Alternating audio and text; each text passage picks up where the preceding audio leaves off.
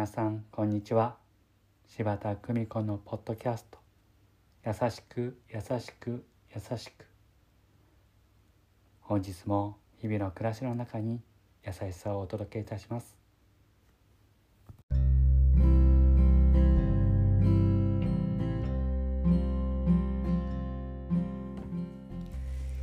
見取り師柴田久美子でございます。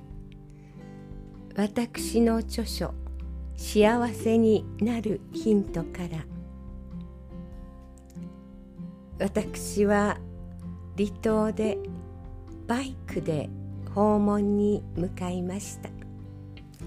息子さんと二人で静かな生活を送られているさえさん95歳。足に軽い障害を持つさえさんは外に出ることはなく話し相手もなくいつも私の訪問をとても喜んでくださいました。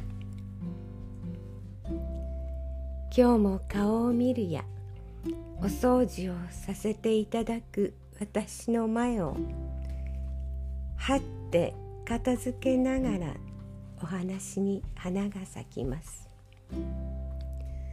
診療所へ行くと死にたいというお年寄りがいるがあれは愚痴だよな。私は息をしていること。今生かされていることに感謝しているよ。死にたいというのは世話をしてもらっている家族に対して申し訳ない。言ってはならない言葉だ。昔はねこの島でも年寄りがたくさん首をつったものだが今は時代が良くなって年寄りを大事にしてくれる。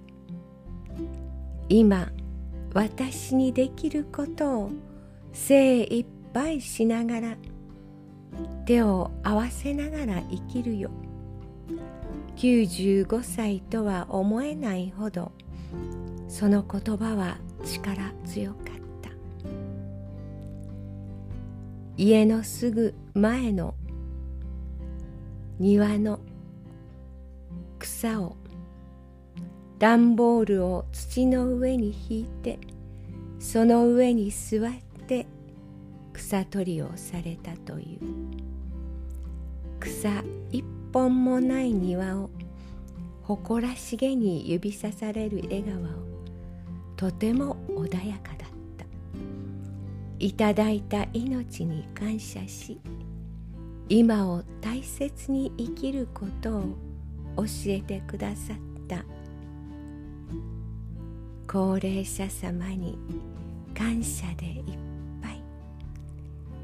優しく優しく優しく生きるとは今できることに感謝すること。どうぞ皆様素敵な時間をお過ごしくださいませ。